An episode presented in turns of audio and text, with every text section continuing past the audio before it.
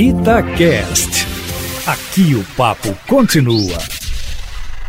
Pois é, o noticiário de hoje fala muito dos desentendimentos entre o presidente Bolsonaro e governadores. Eu acho que essa seria a hora de união, de fazer uma trégua, de esquecer todas as divergências pessoais, ou políticas, ou eleitorais. Porque tem, acima de tudo, está o Brasil, e, e com duas grandes crises: a crise sanitária e a crise econômica. Temos que resolver as duas ao mesmo tempo, porque uma se interliga com a outra, uma gera a outra e uma soluciona a outra. Não tem como perder tempo de picuinhas pessoais, de acusações, como aconteceu com o presidente e o governador do maior estado do país, onde está a maior parte dos casos de virose do corona né, e a maior parte das mortes. O presidente perdeu também um aliado importante, que é o governador de Goiás, Ronaldo Caiado, que divergiu de ideias sobre confinamento vertical, horizontal, essas coisas. Né.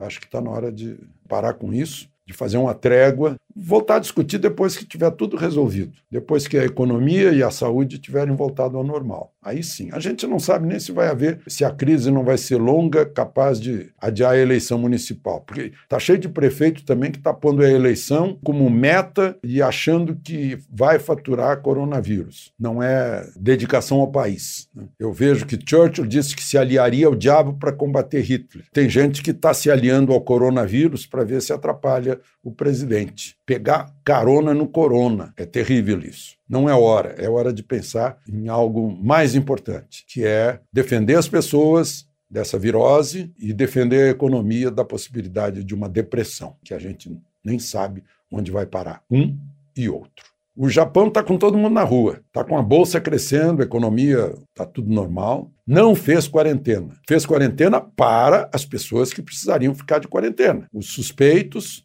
os com, com sintomas, os mais enfraquecidos de saúde e, e idosos. Aí sim. A Suécia não está fazendo nada está sendo criticada, mas não está fazendo nada, quer ver né, até onde pode ir o vírus. A Suécia é um país frio, muito frio. Nós somos um país tropical, um país de temperaturas altas, de população jovem, não é como na Itália. Enfim, agora eu queria terminar falando, né? O pessoal aplaudiu muito os profissionais de saúde, eu acho que merecem sim, mas também merecem aqueles que fazem chegar a comida à nossa mesa, né? Aqueles que plantaram, colheram, beneficiaram, né? é, é, venderam, transportaram, né? esses merecem nossos aplausos. Tem motorista aí que está que tá fazendo de tudo para enfrentar a estrada sem serviços, sem almoço, sem comida, sem eh, borracharia, tudo fechado. Daqui a pouco vão ter que parar. Então, esses são os soldados do alimento que chega à nossa mesa.